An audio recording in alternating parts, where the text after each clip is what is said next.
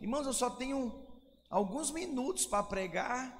Aleluia, 18 minutos. então, assim, eu vou ver o que, que eu falo aqui para você. Mas uma coisa é certa, o Senhor colocou no meu coração, me deu uma vontade de pregar com o livro do nosso jejum na mão, para mostrar para você a riqueza, irmãos, das escrituras sagradas. O tema do nosso jejum é esse aí, 21 dias no divã da graça e a lição de hoje, o dia 14 do nosso jejum, é falando sobre a mentira do estresse. Quem está vendo aí muita gente estressada, levanta a mão. Olha para o lado, eu estou vendo, diga assim, eu estou vendo você estressado. Misericórdia. É, crente também fica estressado. Eu quero falar um pouco com vocês hoje, e vai ficar gostinho de quero mais, sobre a mentira do estresse. Mas nada melhor do que começar falando daquilo que está estressando você. Geralmente são problemas, são dificuldades que você está passando, sabe, e que te leva a, a, completa crise, porque você perdeu o controle, porque você está angustiado, não sabe como resolver. Irmãos, e aí nós ficamos tratando os problemas de forma paliativa. O que, que é isso? Diminui o retorno para mim, que está muito alto. Nós sofremos por causa disso, por causa que ficamos lidando, não com problema na raiz, mas ficamos lidando com problema, irmãos, lá na ponta da árvore, que são os frutos. Alguém gosta de colher fruto na árvore assim? Você gosta de pegar? Preste atenção. O que, que acontece muitas vezes conosco quando temos um problema? A gente vai e resolve de forma paliativa, é igual como colher uma fruta de uma árvore. Você colhe uma, algumas semanas, meses depois sai outra, brota outra lá. Aí você vai e colhe de novo. Então, quando nós estamos com problemas, não dá para tratar de forma paliativa. É como uma árvore, você tem que ir lá na raiz. Por exemplo, tem gente, vou dar um exemplo de uma dificuldade física, enxaqueca. É, um, é, é quando você toma um remédio para enxaqueca, você resolve o problema da enxaqueca. Mas a enxaqueca é o resultado de um outro problema mais sério que você tem. E aí você para tratar e resolver o problema da enxaqueca, não é tomando Dorflex não, Novalgina não. É indo lá na raiz, fazendo exames mesmo, para saber, por exemplo, eu sofro de enxaqueca, sol da tarde, avermelhado, eu sofro de enxaqueca porque eu tenho um astigmatismo. eu faço acompanhamento é, é, com oftalmologista, eu tenho hipersensibilidade à luz. Então tem hora que dá uma enxaqueca em mim, que só Jesus, eu tomo o, o Dorflex para resolver o problema da enxaqueca, mas não resolve, porque o problema é um astigmatismo muito grande que eu tenho. Quem está me entendendo, irmãos? Deixa eu ver, erga a sua mão. Então, às vezes, você está lidando com os problemas, não de forma diretamente, e aí, quando você não trata o problema na raiz, ele volta, ele está sempre voltando, o fruto negativo está sempre ali. E aí você vai ficando cansado, estressado, porque o problema não se resolve, ele continua sempre ali diante de você. E aí você precisa entender, é preciso saber que precisamos lidar com os problemas na raiz. Diga, eu preciso lidar com os problemas na raiz. Você é assim que você vai resolver os problemas, irmãos, e não vai ficar mais estressado. Por exemplo, tem gente que tem doenças crônicas, tem pessoas que estão com problemas conjugais seríssimos, tem gente que está em depressão, angústia, ansiedade, outros com problemas financeiros, mas lidam com esses problemas de forma paliativa, não indo diretamente à raiz. E isso é muito sério, irmãos, porque você não consegue sair deles. Entra ano, sai ano, entra mês, está acabando o ano, irmãos. Nós estamos no mês de outubro, novembro, dezembro. Deixa eu falar algo para você. Se nós não encararmos os problemas de frente, lá na raiz, Nós vamos ficar assim, sempre patinando, passando por eles novamente, e sofrendo, e sofrendo, e sofrendo.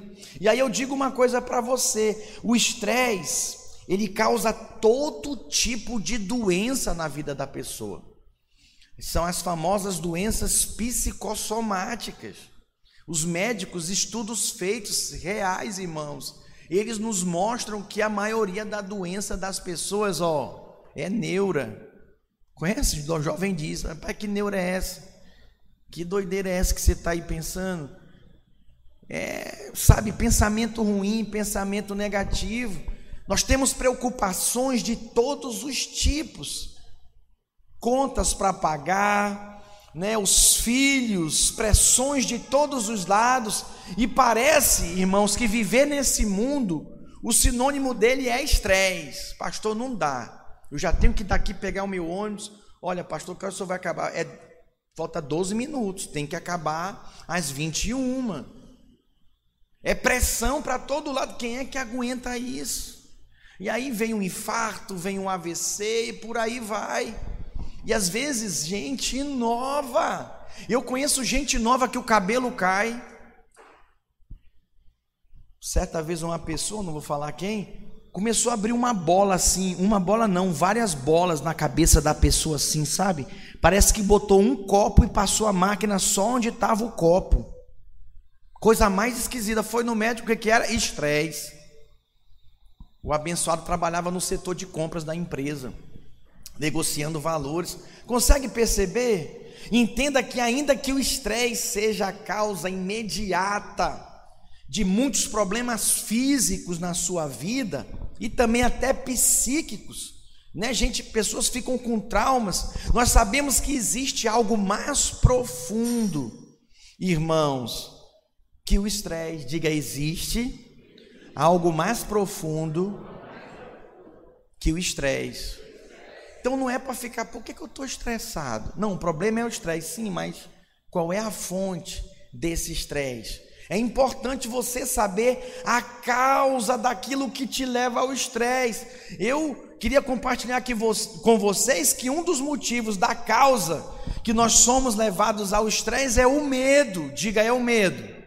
É o medo que nos leva. O medo ele produz esse estresse na nossa vida. Quer ver? Vamos lá para Gênesis, por exemplo, Adão e Eva. Lá em Gênesis, eles foram criados. A, a palavra de Deus diz que eles estavam nus e não se envergonhavam com a condição que eles estavam. Nus, peladinho da Silva.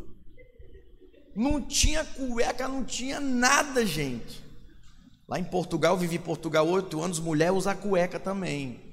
Eles chamam a calcinha de cueca. É, cultura essas coisas. Pastor, e como é que eles viviam? Irmãos, eles eram revestidos com a glória de Deus. A glória de Deus o revestia. Uma galera, uma moçada abençoada foi revestida com a glória de Deus. Fica em pé aí, por favor, a equipe, os servos do encontro. Quero abençoar a sua vida. Vamos dar uma salva de palmas para esses valentes. Glória a Deus. Oh, meus irmãos. Mais forte, gente.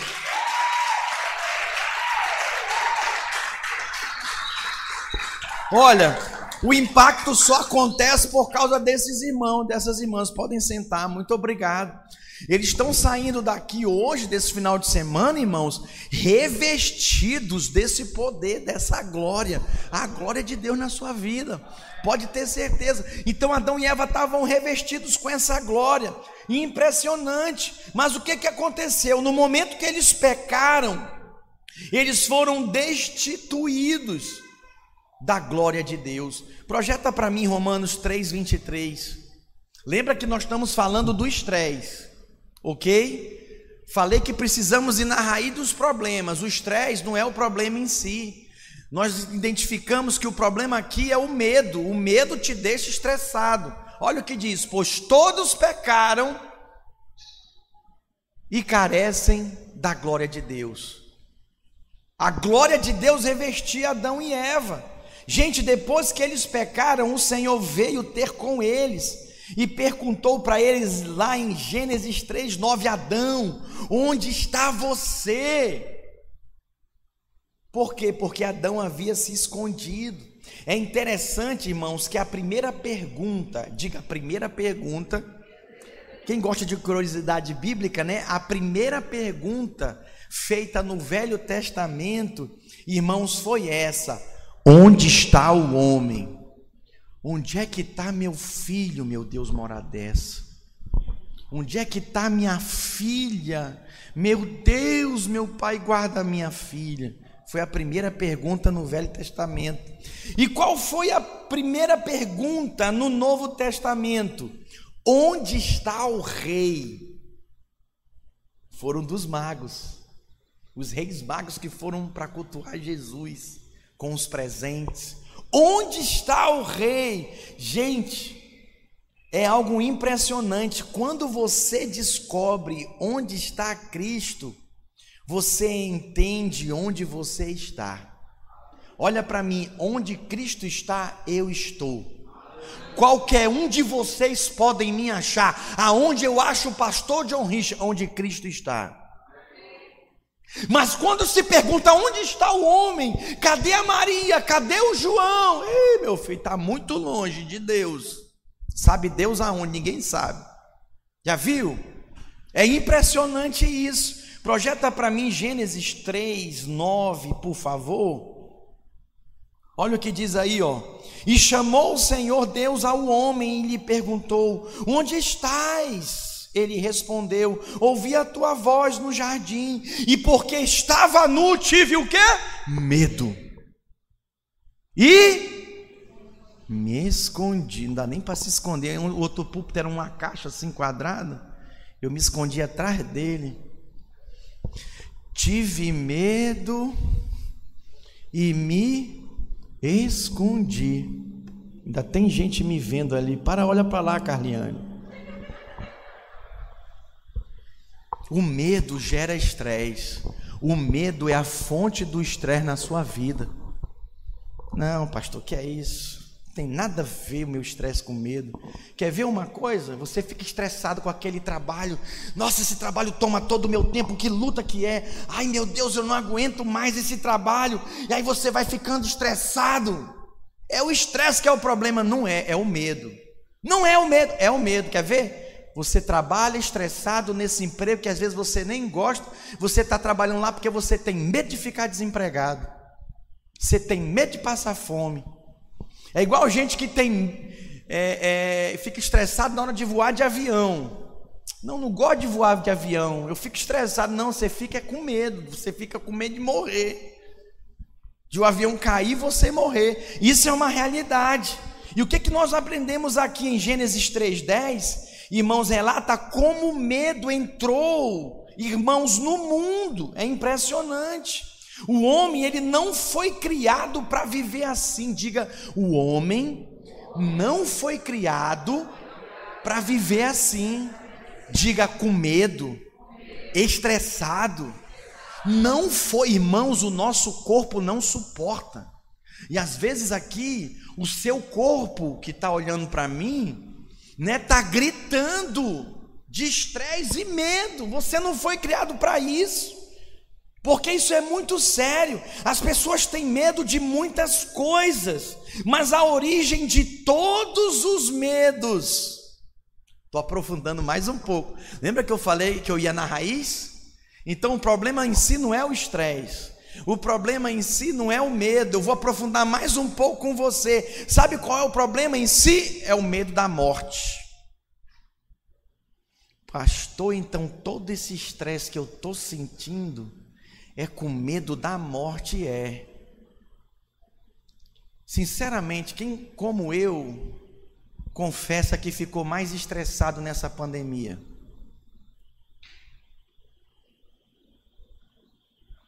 Quem como eu confessa que ficou com medo nessa pandemia? Quem como eu reconhece que ficou estressado com medo de morrer nessa pandemia. Eu fiquei com medo de morrer. Como é que eu fiz um seguro, irmãos? De é, vocês rir, né? É fácil. Tacar pedra no pastor, apontar para o pastor.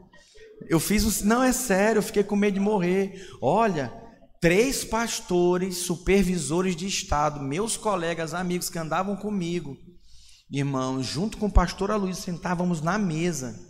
Morreram três supervisores. Um deles veio aqui, quem lembra do pastor Daniel? Eu fiz o seguro ano passado, fiz. Pastor Eleni não vai ficar desamparada, não, amém, irmão? Quantos vão me ajudar aqui quando eu não estiver mais aqui, cuidar da pastora? Deixa eu ver aqui. Levanta a mão, Eliseu, me ajuda aí, obrigado. Glória a Deus, é importante isso. Consegue perceber? Se você fica só no estresse, aí toma remédio para dormir, toma remédio, tem gente que parece um zumbi assim, hum, não vai resolver o problema. Vai na raiz do estresse. O que, que é? Medo. Ok, cheguei no medo, mas descobri que não é só medo, é também um problema com a morte. Eu tenho medo de morrer. Quem tem medo de morrer, irmãos? Quem não tem certeza para onde vai, com quem vai estar. Eu só tenho mais dois minutos. Fala, fala assim, ah. É igual no, no impacto, eu falo, gente, acabou. Aí todo mundo, ah, a fim de ir embora, né? Mas assim, pelo menos a gente fica mais feliz. Ah, isso é muito sério, gente, muito sério mesmo. Então, nós observamos que o fundo, a raiz é o medo da morte. Sim, Deus não quer que você viva com medo. Diga, Deus não quer que eu viva com medo. Olha para mim, medo de quê? Medo do futuro, pastor. Como que vai ficar o futuro, meu futuro? O futuro da minha família, pastor. Eu estou envelhecendo, eu não posso. Aí fica empurrando para cima. Não adianta lutar contra a gravidade. Não, irmãos. Mas eu não tenho o suficiente, eu queria conquistar. Preste atenção. Você precisa ter a sua vida resolvida em Deus. Só assim você vai avançar. Quem consegue perceber aqui que o medo é que produz o estresse? Mas nós aprofundamos um pouco, mais um pouquinho, o medo de quê? Daquilo que é mais profundo, a morte. Irmãos, Adão ele disse que ele teve medo porque ele percebeu que ele estava nu. Ele se sentiu envergonhado. Essa é a origem do medo. Adão ele ficou consciente do pecado. E sabe qual foi o resultado? Foi a vergonha e a condenação. Então repita assim comigo, diga tudo que começa com a consciência de culpa gera estresse. E aí eu vou aprofundar um pouco mais um bocadinho. Eu falei do estresse, do medo, da morte. Aí eu encerro falando o sentimento de culpa, a consciência de si mesmo. Quando você se enxerga, você se acha o pior dos pecadores. Quando você se enxerga, conversando com algumas pessoas, elas falaram para mim, pastor, eu, eu tenho vergonha de pedir as coisas para Deus. Eu tenho medo de pedir as coisas para Deus. Por isso que eu não faço meus pedidos. Porque se sente culpado, se sente indigno. Precisamos lembrar, irmãos, do sacrifício de Jesus Cristo na cruz por nós. Existe uma relação muito forte aí muito estreita da condenação e do medo. E o pior é quanto mais você é introspectivo, sabe? Você se auto se analisa, você fica ali com a sua consciência, avaliando as suas falhas, se achando indigno, meu irmão. Isso é uma destruição para a vida, para a alma de qualquer um. Eu quero hoje terminar esse culto lendo com vocês 1 João capítulo 4. Quero ler três versículos. 1 João capítulo 4, que diz assim: 4,10: Nisto consiste o amor, não em que nós tenhamos amado a Deus, mas em que Ele nos amou e enviou o seu Filho como propiciação pelos nossos pecados. O amor no Novo Testamento ele é definido, irmãos, não pelo quanto nós amamos a Deus, mas o quanto Ele nos ama. Então, olha para mim, olha para cá rapidamente. Lembra que eu falei dos problemas?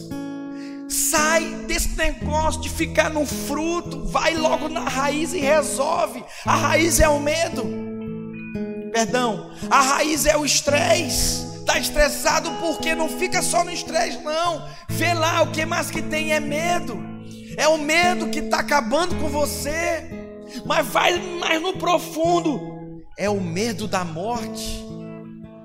É o medo da morte que te consome. O que vai ser de mim, da minha família, para onde eu vou? Eu sou crente. Eu sei que eu vou para o céu, mas eu quero viver ainda. Vamos mais um pouquinho na raiz. É a condenação, a culpa, o medo. Pastor, como é que eu saio disso? Como é que eu arranco essa raiz da minha vida? Só existe uma forma, entendendo que a questão é o quanto você é amado por Ele. Não importa onde você está, em qual buraco você se enfiou, Deus te arranca de lá, porque Ele te ama. Eu sou pastor e a vida de pastor é assim, irmãos: cobrir e guardar as ovelhas. Quantos irmãos já fui buscar em boca de fumo? Quantos irmãos me ligaram, pastor, me ajuda. Eu não sei para onde ir, eu não sei o que fazer da minha. Quantos irmãos eu fui buscar na rua? Eu que sou mal, sei dar boas dádivas aos meus filhos. Quanto mais o nosso Pai Celestial.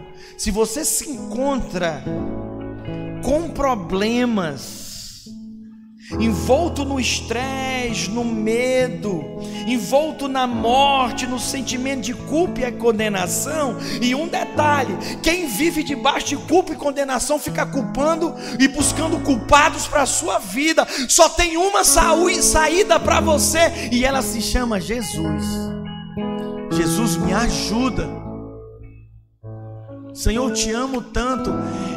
Eu sei que o Senhor é poderoso. A questão não é o quanto você ama a Deus. A questão é o quanto Ele te ama. Quando você tiver revelação do amor de Deus, do preço que Ele pagou por você, isso fará toda a diferença. Queria convidar os servos a se posicionarem. Vamos ficar de pé, igreja. Nós vamos concluir o nosso culto. Celebrando a ceia. Eu gostaria, eu falei que ia ler três textos, né? Era mais, mas só que eu só vou ler três, que tem vários aqui que eu queria ler. Mas te desafio depois ir lá. No dia 14, do capítulo 14 do nosso jejum. 1 João 4,17. Nós vamos ler até o versículo 19. Por favor, não se distraia. Quando eu terminar de ler esse versículo, os servos vão distribuir os elementos da ceia. Diz assim, ó: Nisto é em nós aperfeiçoado o amor. Olha lá, é ali. Ei, gente, a Bíblia está ali. Olha para lá, ó. Não se distrai, ó. Nós estamos encerrando, eu vou encerrar. Nisto é em nós aperfeiçoado o amor, para que no dia do juízo mantenhamos confiança, diga confiança, pois segundo Ele é, também nós somos nesse mundo. No amor não existe medo, antes o perfeito amor lança fora o medo. Ora, o medo produz tormento, diga tormento. Logo, aquele que teme não é aperfeiçoado no amor. Vamos ler juntos o final? Nós amamos porque Ele nos amou primeiro. Diga glória a Deus. Os servos podem entregar os elementos da ceia.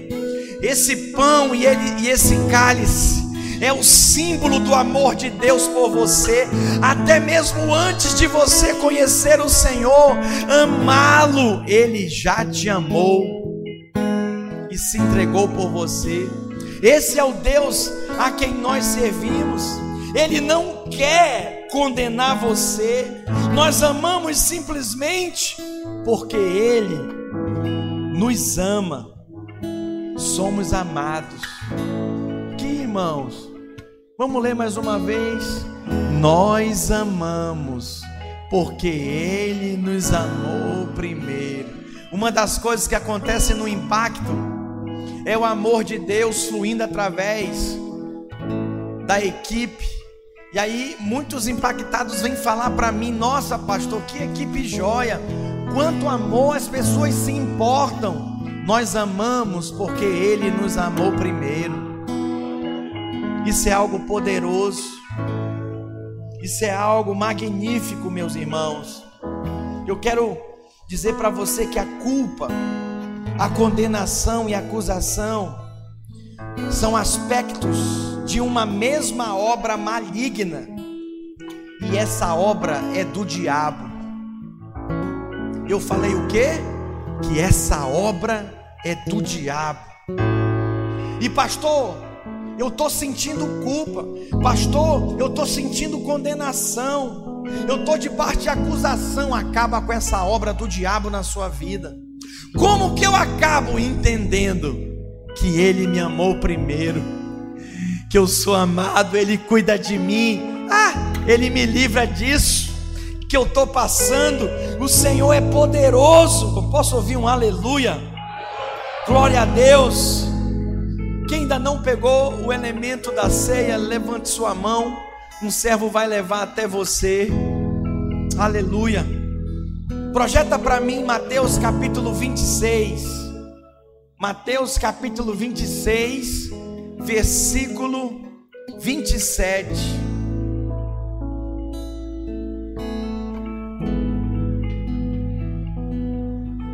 Glória a Deus. Erga o seu cálice para o alto. Mateus 26, 27. Diz assim: olha. A seguir tomou um cálice e, tendo dado graças, o deu aos discípulos, dizendo: Bebei dele todos, porque isto é meu sangue. Isto é o que? Meu sangue, o sangue da nova aliança, derramado em favor de muitos para a remissão de pecados. O Senhor mandou nós comemos do pão e bebemos do vinho em memória dele.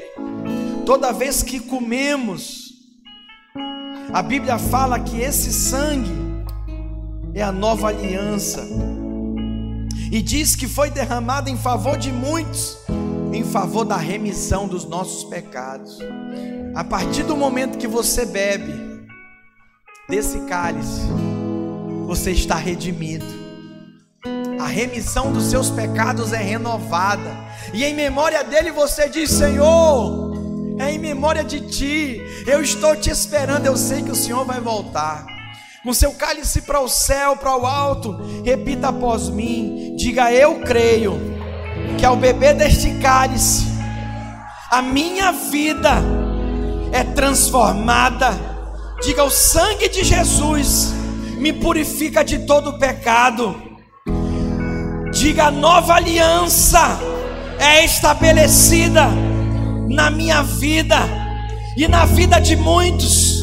Diga: a remissão dos meus pecados foi paga. Diga: eu estou livre da condenação, da culpa. Sai da minha vida. Diga: ele venceu. O sangue do Cordeiro me purifica me santifica.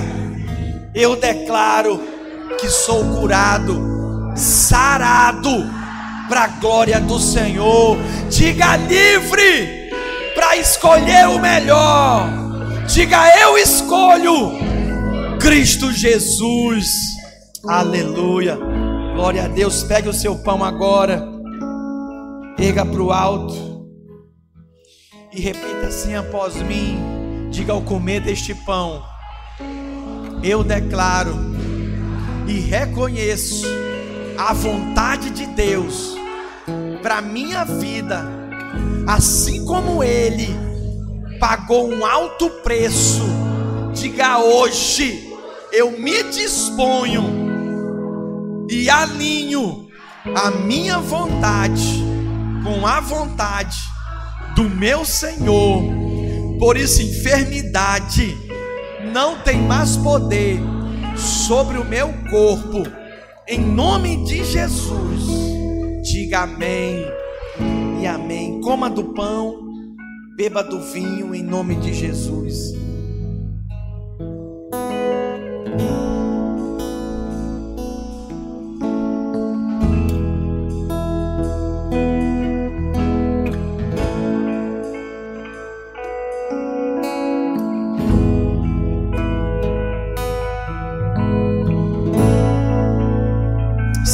Obrigado, Pai. Obrigado por essa noite especial, por essa segunda semana de jejum. Senhor, abençoa os meus irmãos. Pai, que essa terceira semana de jejum, 21 dias no divã da graça, os meus irmãos venham continuar desfrutando do teu favor.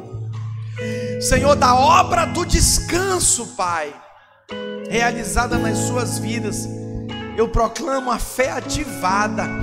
Eu declaro que o estresse, Senhor, oh Deus, o medo, em nome de Jesus, o medo da morte, Senhor, o sentimento de culpa e condenação não tem mais poder na vida deles, porque eles são amados e cuidados pelo Senhor.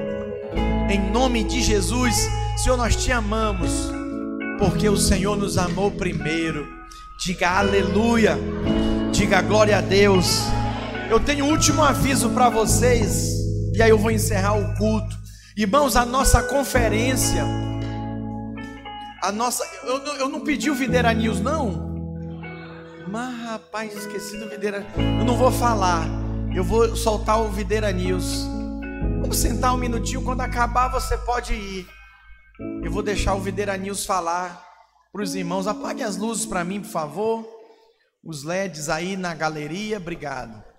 Aqui, gente, apaga aí, por favor. Aí, obrigado. A graça e a paz, meus irmãos. Vamos assistir ao nosso Videira News? Não sai daí, anota tudo, hein?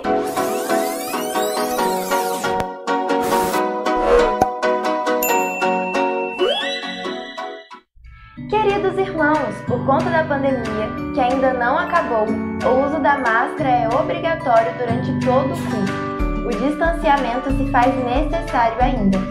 Não podemos relaxar, precisamos cuidar de nós mesmos e do nosso próximo.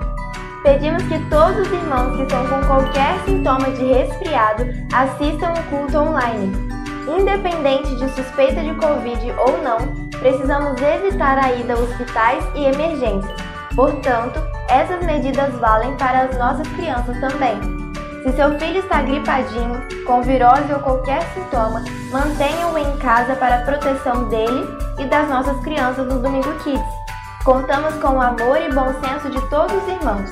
Lembrando que a vacinação é muito importante, mas ainda não é 100%. Portanto, as medidas de proteção orientadas por nossas autoridades ainda se mantém em nosso meio. Bazar da Videira, agora em todos os domingos na sala ao lado do berçário. Passe aqui no final do culto. Todo recurso arrecadado é direcionado para o trabalho com as crianças e juvenis. Abençoe e seja abençoado. Sala de oração virtual. São quatro horários: 6, 13, 18 e 23 horas, de segunda a sábado. Enviamos o link alguns minutos antes de cada período. Nós entendemos a importância da oração na vida de cada crente, de maneira individual e coletiva, como igreja. Por isso, queremos motivar você que ainda não participa da nossa sala de oração a vir orar conosco nesta semana.